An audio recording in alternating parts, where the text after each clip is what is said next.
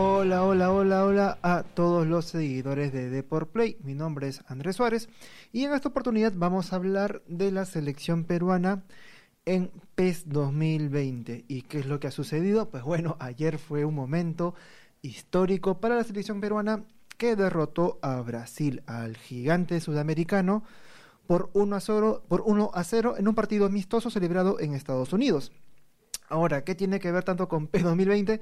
Pues bueno, ayer debo admitir que yo hice una especie de simulación del partido entre Perú y Brasil y sucede que Brasil goleó a Perú por 3-0. Eh, estuve revisando ahora las estadísticas del, del equipo nacional y el equipo brasileño y en verdad la diferencia es contundente. Es decir, sabemos que la, el, el, plantel de, de Brasil es mm, mm, está lleno de estrellas.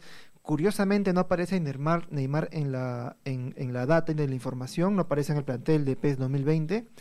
Este, en el lado peruano tampoco aparece Guerrero, pero bueno, eso lo vamos a hablar más adelante. Lo que sí quiero hablarles en este podcast es la diferencia contundente entre ambos equipos según el PES 2020 y cómo realmente esta simulación no hizo justicia a la realidad. Ganan, Perú ganó 1-0.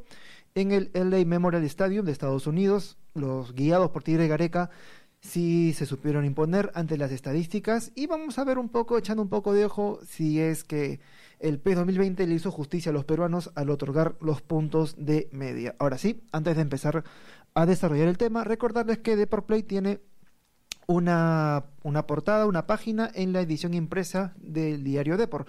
Salimos todos los lunes, miércoles y viernes. Y recordarles que este podcast eh, aparece, tiene una, un lanzamiento de uno, uno cada día, desde lunes, desde lunes a viernes, dentro de las 4 y las 5 de la tarde. Así que si se escuchan ahora, pues bueno, me van a escuchar a mí o a mi compañero Renato un montón de veces de lunes a viernes, trayéndoles información interesante sobre los videojuegos y sports y cómics, cine, dependiendo de cada que.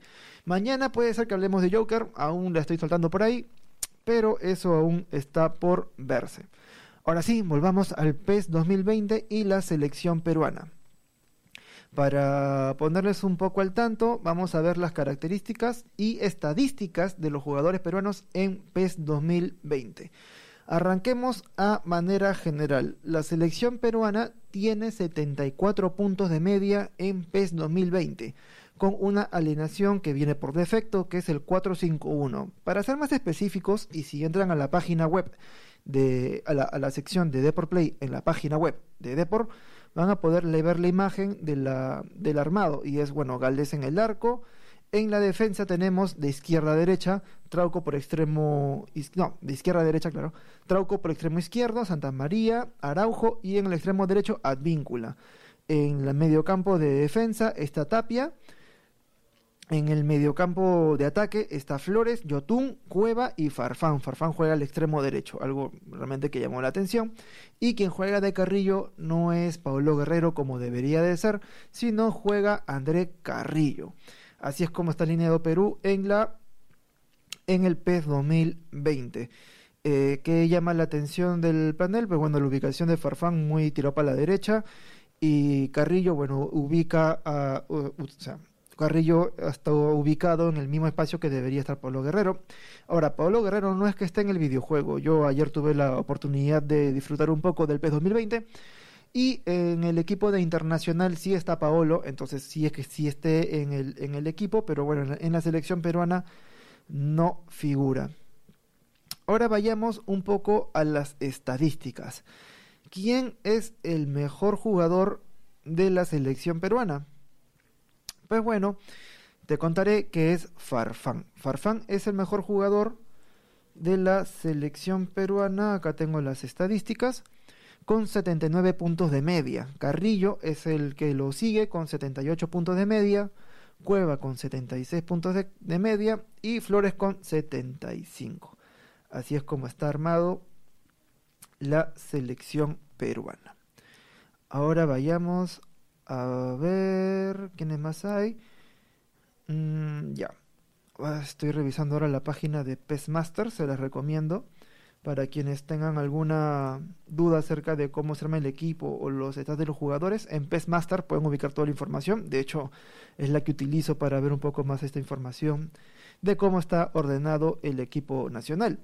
Ahora, una revisada rápida, ya les conté, Farfán con 79, que es el mejor del equipo, Carrillo con 78, Cueva con 76, Flores, Flores Tapia, Advíncula y Galese con 75, digamos que son la media del, del, equipo. Y de ahí viene ya 74 para abajo, con 74 tiene Yotun, Cartagena, Corso, Abraham, Araujo y Carvalho. Y 73 Trauco y Santa María.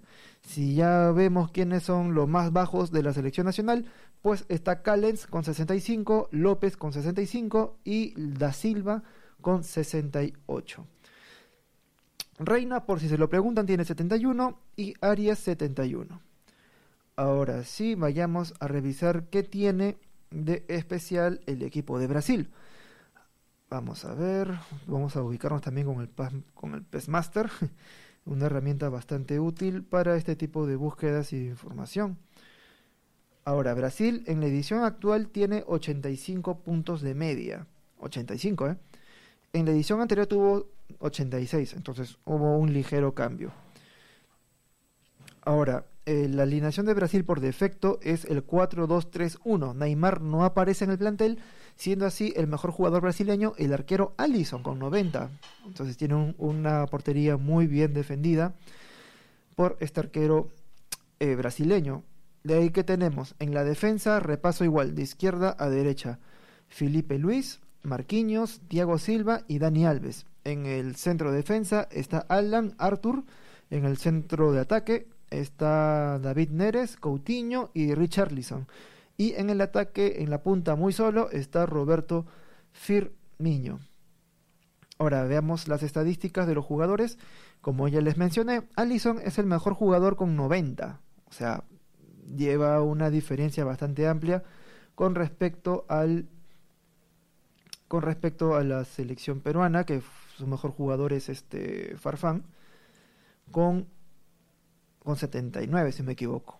Entonces, vamos a ver qué más tiene para Brasil. Está Alisson con 90, Coutinho está en el segundo mejor con 89, Marquinhos como tercero mejor con 89 y de ahí vienen los 88. Thiago Silva 88, Ederson 88, 87 Roberto Firmino, en 86 tenemos a Douglas Costa, Alexandro, en 85 a Fabinho y Eder Militao.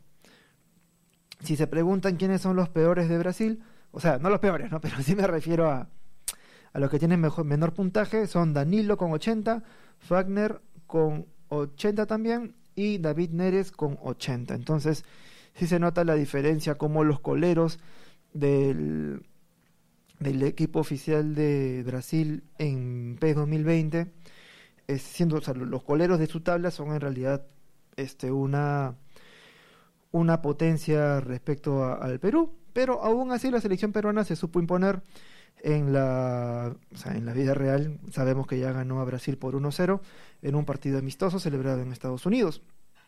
Ahora, ¿qué tanto responde o si le hace justicia el PES 2020 a la vida real? Vamos a, vamos a echarle un vistazo a las estadísticas. A ver si realmente cada quien merece el, puntaje que le pusieron. Este, ya como les mencioné, Farfán es el, es el primer jugador con, con mayor puntaje con 79 tiene un disparo de 75, un físico de 76. En lo que sí destaca es en el pase de 78, la velocidad 81 y su regate también que es 79, más por su velocidad, lo, lo han destacado. De ahí tenemos a Carrillo que destaca con una muy buena velocidad que es 88, su regate 81 y en lo que sí flaquea, bueno, aparte de la defensa, como sabemos es ataque, o sea, por defecto ya no, no tiene una buena defensa del balón, en lo que sí tiene un poco caído es en el físico. En eso sí creo que se parece mucho a la realidad. Carrillo eh, suele picar mucho la pelota, es bastante rápido. Eh, su disparo no es tan bueno, por eso le han puesto 72. Su pase también 72, un poco bajo. Eh, y en el disparo, eso me llama la atención, que Carrillo lo hayan puesto como punta teniendo 72 de tiro. Entonces no es tan preciso como, como debería ser un verdadero atacante. Como repito, eh, este Pablo Guerrero debería estar en la posición de Carrillo en la punta, sin embargo, en el P2020 no es así. Aparece Carrillo en su lugar, que en verdad Carrillo debe jugar un poco más atrás, ¿no? No, no es tanto un, un este, un, disparador, o sea, un, alguien, un golero neto como, como Pablo Guerrero. Eh, respecto a Cueva, tiene en lo que sí es su mayor ventaja es el pase, en lo que es su caída es el físico, con, con 67, disparo 70 y una velocidad de 76. Quien sí tiene la velocidad, y ya me imagino que ustedes se las habrán olido, es Advíncula. Advíncula tiene 92 de velocidad y también destaca por su físico, 81. Bueno, la velocidad y físico van un poco de la mano. En lo que sí es, este, deja mucho, el puntaje muy bajo, tiene 58 Advíncula, es en el disparo. Obviamente no, no lo vas a hacer goleador, pero sí, de hecho, es una amenaza como para recuperar el balón. Ahora, ya para acabar, vamos a ver cuáles son los que tienen mejor físico. Los que tienen mejor físico en la selección peruana según PES 2020 es Advíncula con 81, Cartagena con 80, Tapia con 80, Santa María con 79, Caldens con Callens con 78 y Araujo con 78. Llama la atención que Callens, siendo el que tiene el que tiene menor promedio que 65 sí tiene un buen tiene mayor físico que otros jugadores que figuran como titular. Entonces bueno llama un poco la atención. Si me ponen a mí a pensar dentro de cuánto le pones de puntaje a la simulación del P 2020 según el equipo real bueno falta falta este falta Pablo Guerrero. Entonces ya con eso la, la evaluación es un poco flaca. Pero con lo que hay y no me agrada que Carrillo lo ponga tan de punta. En verdad, ahí creo que es la posición de Farfán si es que no está, si es que no está, si es que no está Guerrero.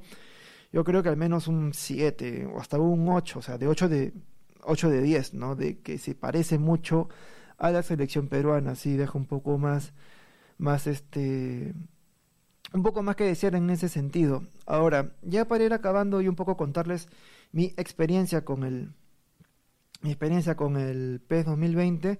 Ayer me eché unas partidas con los amigos y bueno, sí, me, me, gustó, me gustó mucho el sistema de juego. Se nota el realismo, la física del balón, los pases. Yo lo sentí que los puedes controlar con mejor con mayor medida que en FIFA. Eso sí, sí, la, la diferencia es importante. A nivel de animación, eh, Konami tiene detalles bien, bien, bien precisos respecto a las celebraciones. Me gustó mucho los encuadres de las repeticiones. Hacen buenos encuadres cuando lanzan, por ejemplo, un tiro de esquina.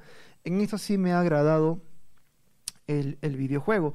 En lo que no agrada, quizás para los que ya han jugado FIFA más tiempo, es un poco la velocidad, el ritmo del videojuego. Es un simulador. En ese sentido, no esperen jugar algo tipo arcade, que a mi, a mi, a mi gusto es más FIFA. Esto sí es más realista, sí demora más siento que meter gol sí es más difícil en, en el PES 2020. Me ha pasado que estuve en el arco casi solo y sí la, la, mandas al, la puedes, es posible mandarla afuera con toda, con, con, con toda seguridad. Ahora, otro punto del PES 2020 que a mí no me agradó y quiero confirmarlo con ustedes, si es que ya están probando el videojuego, es que cuando, por ejemplo, tú estás por lanzar un, un tiro de esquina, ¿no? Y en el tiro de esquina te aparece un aviso de tutorial que tienes que poner X para continuar. Entonces tú presionas X, pero resulta que no solamente basta el X del jugador, o sea, de quien lanza el disparo, sino también necesitas el X de tu rival. Entonces tienes que, las dos personas que están jugando tienen que confirmar haber leído el tutorial. Y eso como que en verdad no me, no me agrada, porque tienes que estarle diciendo al otro chico, oye, este, ya dale X, ¿no? Sino porque como que el juego se demora y a veces como que no sabes cómo saltar las animaciones. Pero ah, aparte de todo eso, sí está divertido. Sí me llamó la atención, antes que se me olvide, la cámara que utilizan por defecto, que es una cámara que sí agrada la vista como espectador, pero como jugador no pasa nada. Ya he hablado con otros pro players de PES 2019 que ya estaban probando un poco el PES 2020 y sí me contaron que la cámara es totalmente es, otra es otra perspectiva del juego que sí incomoda, pero sí es agradable es agradable para quien visualiza, pero no para quien juega. Entonces, hay cierta discusión al respecto. Y ya nada más, con esto ya terminó el podcast acerca de la selección peruana y Brasil, que bueno, ya como les comenté, Brasil le llevó bastante diferencia al, a Perú en el simulador, no obstante, Perú hizo lo posible, Gareca sigue demostrando que es capaz de guiar a la selección peruana eh, sacando vueltas a resultados como este, sacando vueltas a las estadísticas, que es algo que nos encanta del fútbol. Y ya, ya sin más, ya me despido. Recordarles que Deport Play tiene una edición impresa en, en el diario Deport.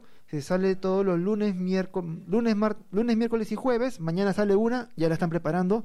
Así que nada, mañana todos al kiosco a comprar su Deport. Mi nombre es Andrés Suárez y nos vemos en la siguiente transmisión. Oye, no, me oyen en la siguiente transmisión. Hasta luego.